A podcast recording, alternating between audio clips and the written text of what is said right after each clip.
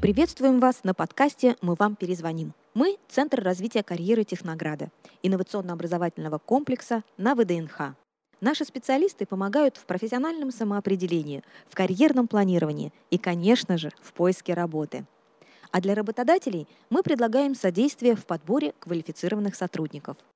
В нашем подкасте мы говорим на самые актуальные темы трудоустройства. Как найти новую работу? Что делать с резюме, чтобы оно зацепило работодателя? Вы давно не проходили собеседование? Как к нему подготовиться?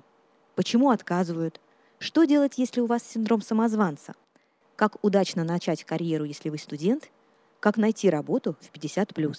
Обсудим эти и многие другие темы вместе.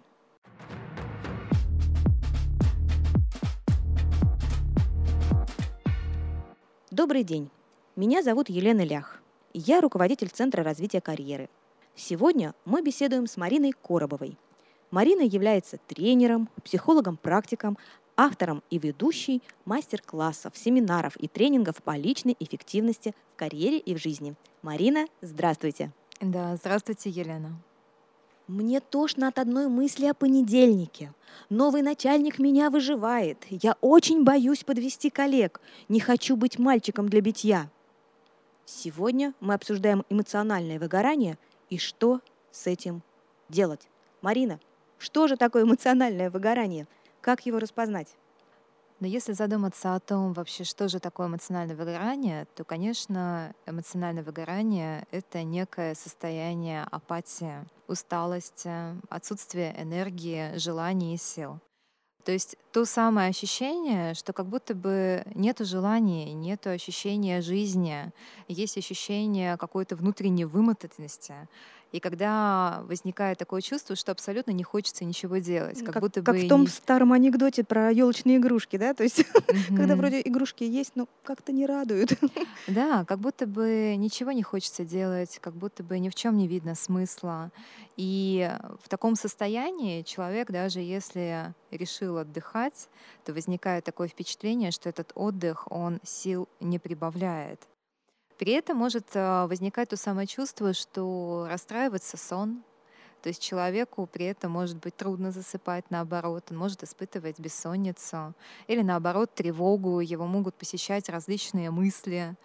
А, Также он может наоборот тяжело вставать по утрам. То есть возникает такое впечатление, ощущение, что совершенно не хочется вставать, как будто бы день ничего не готовит.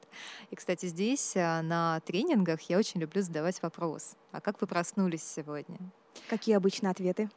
Вот ответы бывают разные, но зачастую люди говорят, ну, как, Марин, ну, нормально, или ну, более-менее, или стало, слава богу. Ну, то есть как бы какой-то вот особой радости с утра люди не испытывают. радости, как будто бы да. Но дальше возникает какой момент, когда я у них спрашиваю об этом, мы часто затрагиваем ту тему, что а что такое нормально? Вот что такое нормально? Ведь нормально — это какой-то такой серединный ответ, что как будто бы человек, он не может себе признаться, а как поистине он себя чувствует. То есть не хорошо, не плохо, да? То есть что-то такое. Да, да, что-то серединное. И тогда возникает следующий аспект, который я задаю, что а когда в последний раз вы чувствовали, что вам хотелось бы проснуться? Вы чувствовали эту энергию, вы чувствовали какой-то задор, вы чувствовали ощущение а, эмоций, что вот оно, вот он новый день, он будет классный. И вот в этом аспекте я часто слышу да, и вижу ответы читателей, которые говорят о том, что, Марин, ну, обычно это происходит в отпуске или когда какое-то значимое событие. Ну, то есть путешествие, например. Я собираюсь в путешествие, и с утра я прям встал радостный, да? Там, не знаю, день свадьбы завтра. Ну, хотя, может быть, не у всех. Ну, такое, да, действительно, такой аспект, что когда предстоит как будто бы очень эмоционально насыщенное событие, но при этом мы редко задумываемся о том, что мы просыпаемся каждый день. И вот что этот день нам готовит? И ощущаем ли мы радость в этом дне? Вот в этом и предстоит та самая интересная тематика эмоционального выгорания, что если человек, он не видит смысла в том, что он делает, если у него нет каких-то планов на день, которые его воодушевляют, то, соответственно, если это происходит на протяжении долгого времени, и здесь, уважаемые слушатели, я бы э, вам рекомендовала задать себе такой вопрос. Когда в последний раз в своей жизни я просыпался или просыпалась с удовольствием? Когда я ощущала это радость от жизни? Потому что если это состояние вы испытывали достаточно уже давно, допустим, на протяжении, вы не испытывали на протяжении последней недели или месяца, то здесь есть повод над чем задуматься. Возможно, действительно есть какое-то эмоциональное выгорание. Можно об этом подумать. Тему эмоционального выгорания э, мы выбрали не случайно. Э, во-первых, и к нам в Центр развития карьеры обращаются много людей именно с таким запросом. А во-вторых, э, последние исследования показали, что тревогу на работе испытывает каждый второй человек, а четверть респондентов чувствуют себя загнанными в тупик, и ситуация им кажется безвыходной. Они хотят сменить работу или профессию. Еще 45% опрошенных испытывают отчуждение от коллег, а треть, 31%, рассказали об ухудшении физического самочувствия. Э, они говорят о том, что у них болит голова, что у них проблема со сном и давлением. Угу. И здесь, кстати, если перечислить каким-либо фактором, все-таки сделать это а, более структурированно, то можно обозначить как Человек может испытывать эмоциональное выгорание, если у него повысилась норма на работе, если больше загруженности происходит, если больше каких-либо дел, если достаточно сильно напряженный график. А если его не устраивает уровень заработной платы, или он понимает, что произошли какие-либо изменения, на которые он не может повлиять. Если есть постоянные какие-то дедлайны и есть ощущение постоянного давления, в том числе, если работа не приносит удовольствия, и человек вообще не понимает, зачем, собственно говоря, он здесь находится, кроме как оплаты труда. И если присутствует определенная токсичная обстановка, если присутствуют определенные конфликты на работе. При этом это являются внешние факторы. Но, как я сказала, при вопросе с эмоциональным выгоранием мы должны исходить из двух видов факторов. У нас есть внешнее, то, на что мы вроде как можем повлиять, это что мы можем заметить, но бывает и внутреннее. И очень часто при эмоциональном выгорании люди не смотрят вглубь себя и не докапываются до тех причин, а что же является действительно наиболее основополагающим. И вот здесь можно заметить себе следующую причину. Например, человек может являться по жизни гиперответственным. Он много берет на себя, да, он все старается сделать правильно, то есть в нем есть такой некий гиперперфекционизм, и, соответственно, он как будто бы не может от этого отвлечься, и это вызывает определенное напряжение, а соответствовать и быть постоянно идеальным, но это нереально. Есть, допустим, а, какое-либо давление авторитета, то есть стыдно показать свою слабость. Стыдно попросить о помощи, стыдно рассказать о том, что у тебя что-то не получается. Особенно если человек ставит других людей гораздо выше, чем является он сам. И в том числе, это, конечно, третий аспект — это убеждение. Я должен много работать, мне нельзя расслабляться. Если я дам себе немного отдыха, то все провалится, да, у меня ничего не получится. Поэтому здесь, уважаемые слушатели, я бы для себя задумалась, какие факторы, возможно, есть у вас, и, возможно, для себя отследила, потому что с этим можно работать. Да, действительно, э, есть такое мнение, ну, я, по крайней мере, это слышала однозначно, что выгореть на работе, что выгореть на работе — это хорошо, иначе ты недостаточно стараешься. То есть как-то не принято, да, и запрещено тебе уставать. Там, ты не можешь делегировать, попросить других о помощи, и не можешь отказаться от э, сверхурочной работы. Марина, Подскажите, а у кого чаще всего возникает эмоциональное выгорание? Кто там, так, кто, так скажем, в зоне риска? Ну, у кого чаще возникает выгорание, у тех людей, кто является таким неким отличником, перфекционистом жизни, кто стремится делать э, более идеально, кто понимает, что не может дать себе расслабиться. И здесь я бы, эм, я бы заметила еще такой момент, что очень часто эти люди, если брать э, вообще этимиологию, откуда это происходит, эти люди часто растут в тех семьях, где их ценят только за их достижения где их ценят за то, что они конкретно сделали, но не за то, каким человеком являются. То есть и... нет вот этой безусловной любви, так называемой, да? Так называемой, да. То есть есть понимание, каким требованиям данный человек должен соответствовать для того, чтобы быть принятым своей семьей. И дальше возникают следующие моменты, что человек для себя, допустим, понимает, угу, для того, чтобы быть успешным, каким я должен быть? Я должен хорошо работать, меня должны ценить на работе, меня должны хвалить. И человек, он изначально как будто бы исходит тогда не из своих чувств, потому что их не принимали в семье, угу. а он исходит из тех требований других людей, которые им говорят о том, что угу, каким ты должен быть. И если он себя соотносит только с этими требованиями, то, соответственно, он постоянно как будто бы себя загоняет в ловушку и дне сурка он не может оторваться от этих требований. И впоследствии из-за того, что, опять же, эмоциональное выгорание, оно заключается в том числе в том, когда человек активно изначально вступает в эту деятельность, допустим, приходит на работу, он горит, ему все классно, интересно, да, ему да. хочется в это включиться, но он не соотносит себя с реальными силами. И затем через какое-то время может произойти это эмоциональное выгорание. Поэтому для себя можно, да, можно отметить. Из-за чего еще возникает эмоциональное выгорание? То есть мы не рассчитали свои силы, да, что еще? Угу, угу. Вообще выделяют три стадии выгорания. Вот то, с чего я немного начала говорить. У нас первая стадия — это когда человек, он излишне включается в работу. И здесь я бы отметила, а что кроме работы вообще есть у этого человека в жизни, на что он опирается, что для него является наиболее важным. Потому что вот если в жизни самая главная работа, то есть большая вероятность, что все остальные сферы жизни, они как будто бы начинают проседать. И вот дальше возникает аспект, что если вдруг эта работа куда-то денется, и здесь тоже может возникать стрессовый период, и возникнет то самое эмоциональное выгорание, потому что «а кто я без работы?» Поэтому вот первая стадия — это то, когда человек начинает работать и начинает активно включаться в эту сферу деятельности.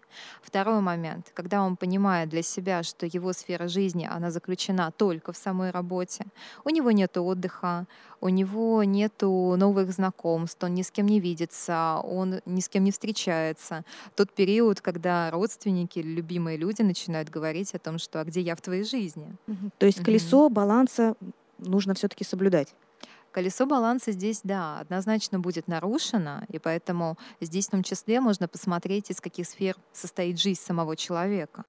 И, соответственно, после второй стадии, если человек, он все-таки так и не начал соприкасаться со своими ресурсами, и здесь можно отметить не только внешние стороны, но и внутреннее ощущение, то есть насколько он себя чувствует действительно довольным и счастливым, видит ли он границы этого времени, когда ему нужно включиться в работу, потому что здесь у нас тоже бывает такой аспект, что иногда, допустим, человек для себя, он понимает, что вот есть определенный дедлайн, ему к этому дедлайну нужно закончить. Но если, допустим, человек, он излишне включается в работу, а дедлайна нет, и возникает ощущение, как я сказала ранее, дня сурка, эмоциональное выгорание может возникнуть гораздо раньше. Поэтому здесь, возвращаясь к нашим стадиям, то есть первая стадия, да, и как можно определить эмоциональное выгорание, то есть человек, он изначально включается излишне в какую-либо сферу деятельности, например, работу, он горит, ему она интересует, он посвящает все свое свободное время. Второй момент. Он отказывается от другой своей жизни, и в том числе он не видит границ, он не дает себе права на отдыха, он может меньше спать, считая, что эта мотивация, которая у него возникла изначально, она как будто бы будет продолжаться на протяжении всего этого времени. Но после этого мы должны всегда помнить, что происходит третья стадия, это стадия апатии. И эта стадия заключается в том, что человек для себя когда он безгранично работает 24 на 7, рано или поздно наши физические ресурсы, они истощаются. Из-за того, что человек не высыпается, из-за того, что он не устраивает себе отдых, естественно, у него происходит ощущение, что как будто бы я пустой внутри, как будто бы это все бессмысленно потому что задача в жизни у нас постоянно происходит. И я часто говорю и на тренингах, и на консультациях о том, что мы постоянно находимся в процессе. И иногда у нас может возникать та иллюзия, что вот у меня будет какая-то точка, до которой я должен дойти, и вот дальше у меня все определенно будет совсем по-другому. Но суть такова, что эта точка в жизни, она постоянно смещается, и поэтому очень важно а, уметь видеть свои ресурсы, уметь понимать, сколько времени у вас конкретно есть, и главное — жить и чувствовать это время. Итак, как же возникает истощение? В чем ошибка людей, у которых оно появляется? Почему так случается, что у кого-то есть это истощение, э, есть эта апатия, а у кого-то нет?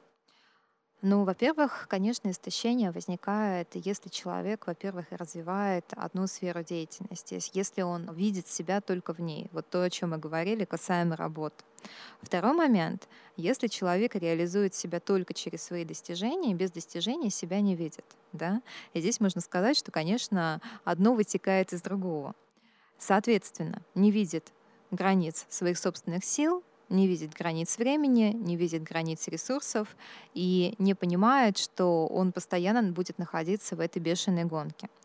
Третий аспект, он заключается в том, что человек, он живет как будто бы на автомате, он живет без эмоций.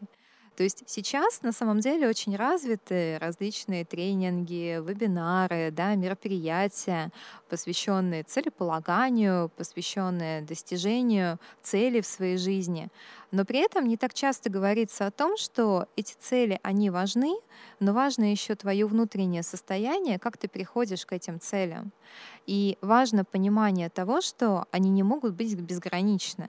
Люди, которые для себя считают, что они как будто бы могут а, осилить абсолютно все, и которые считают, что ну, в сутках не 24 часа, а 48, они э, слишком опрометчиво относятся со своей жизнью.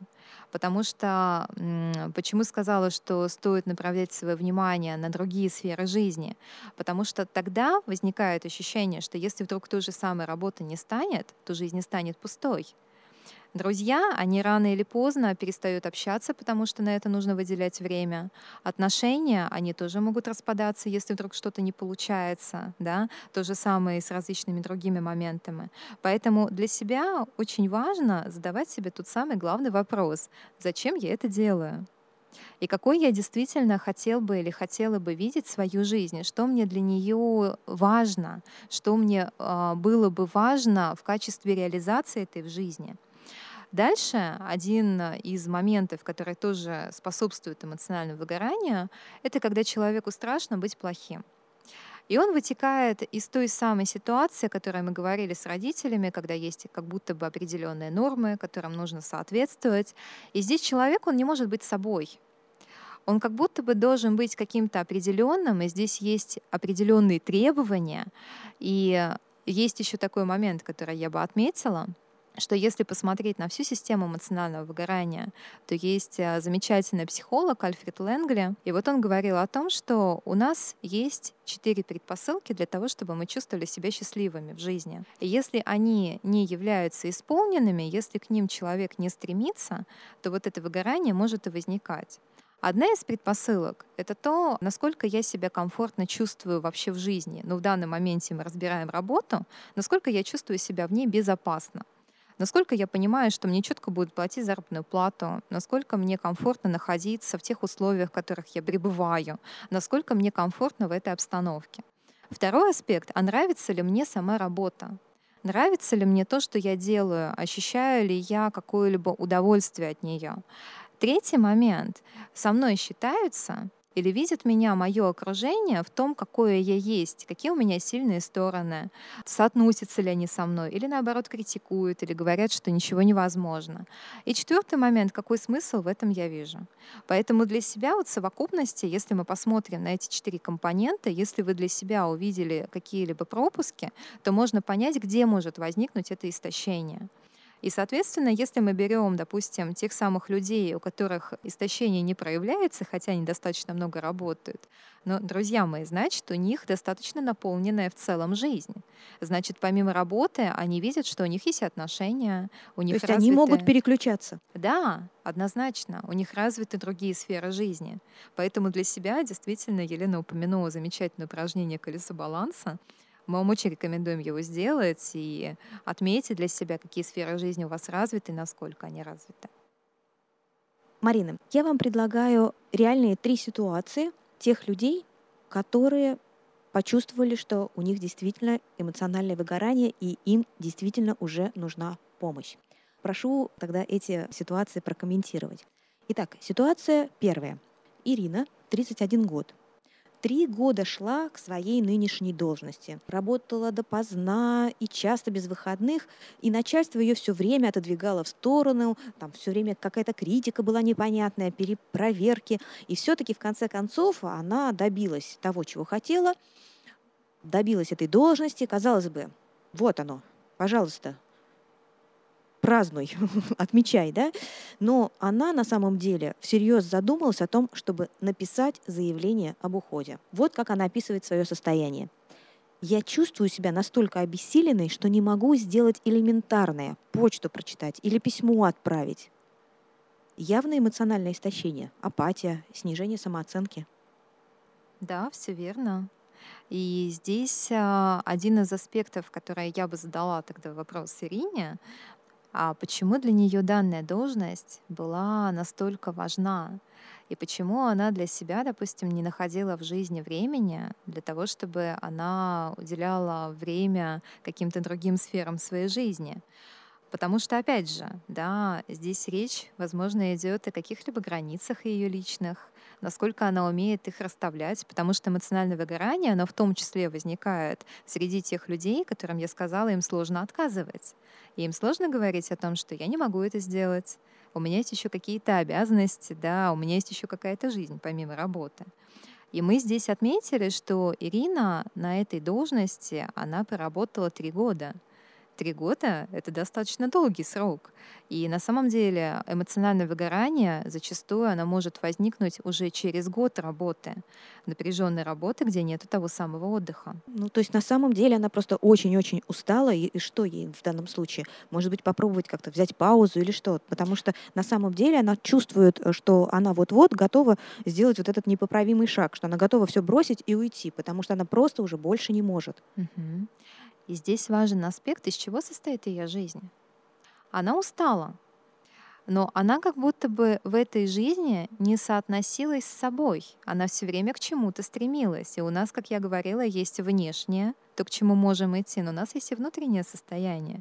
И тогда бы я посмотрела на следующее, из чего состоит ее жизнь, как она ее выстраивает, какие у нее есть аспекты, сколько она спит, выделяет ли она время на отдых, что ей вообще нравится в этой жизни, да, на что она обращает внимание, какие у нее отношения с окружающими.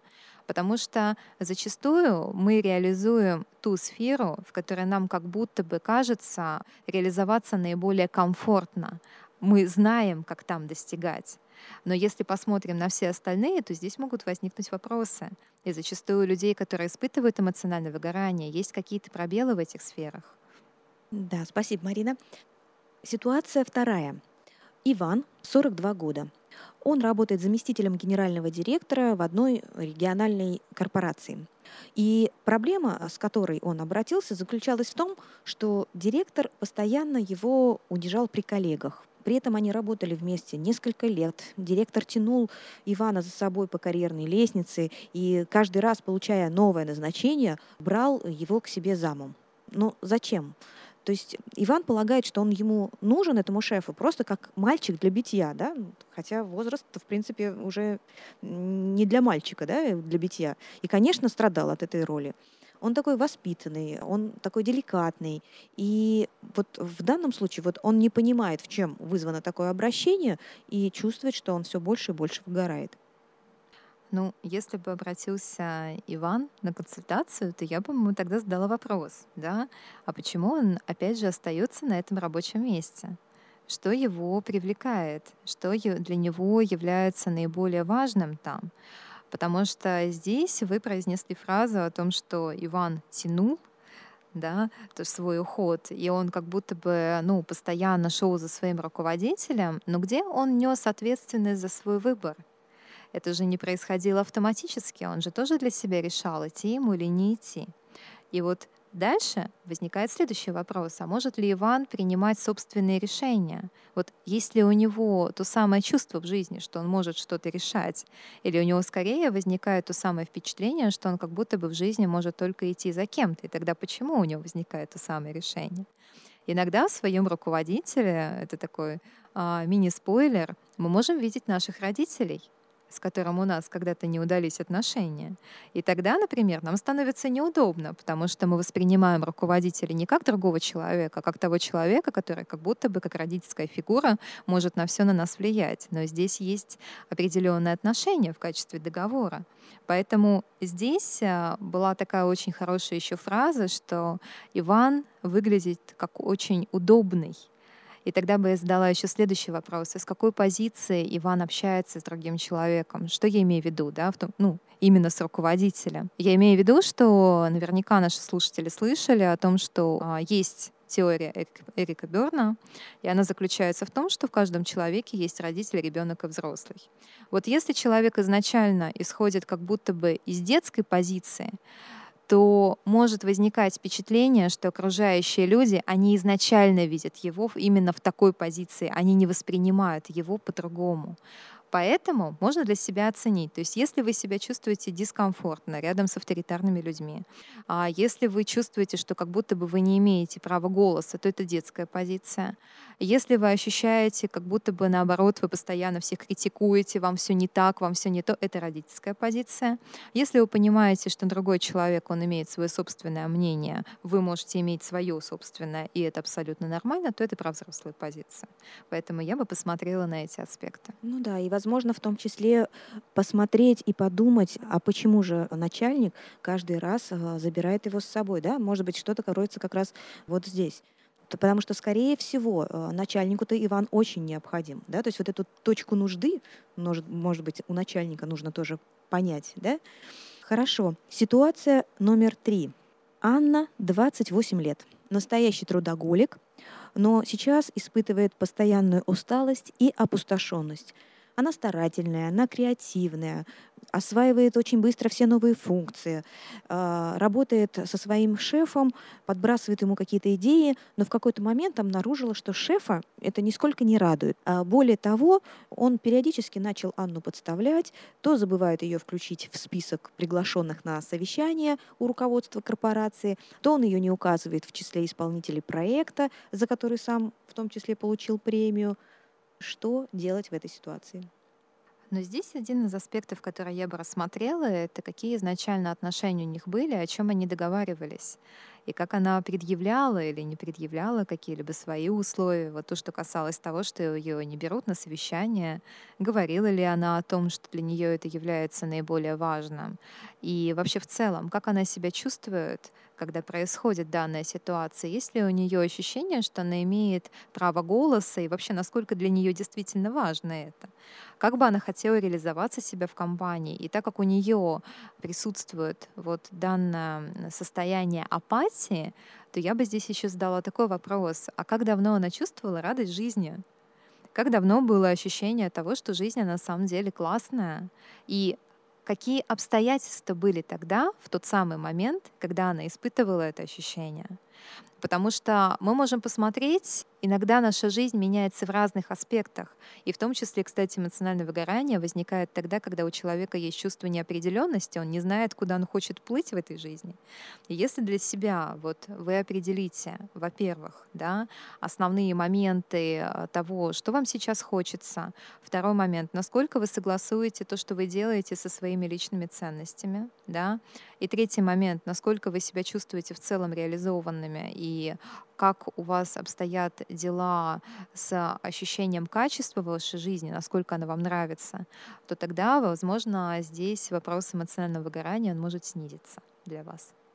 Марина, и в заключение нашего выпуска коротко скажите три основных совета. Что нужно сделать при выгорании? Так, резюмируем. Угу. Ну, первый момент — это соотнеситесь со своим графиком и подумайте, насколько четко и планомерно вы выстраиваете его. Есть ли у вас другие сферы жизни? Есть ли у вас отдых? Видитесь ли вы с близкими? Вообще, есть ли у вас хобби? Есть ли у вас жизнь помимо работы? И если вы включаетесь только в работу, то почему? Из-за чего вы включаетесь только в нее? Да? Это первое.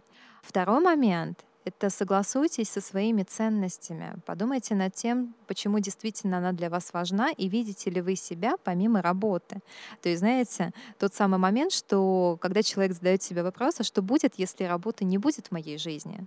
Вот что в ней останется? Я же не только сотрудник даже данной компании. Если вы для себя находите эти ответы, то, соответственно, минус одна галочка в эмоциональном выгорании. И третий момент. Чаще спрашивайте, задавайте себе вопрос, а как я сегодня? как я себя сегодня чувствую, какие у меня сегодня планы, что меня радует.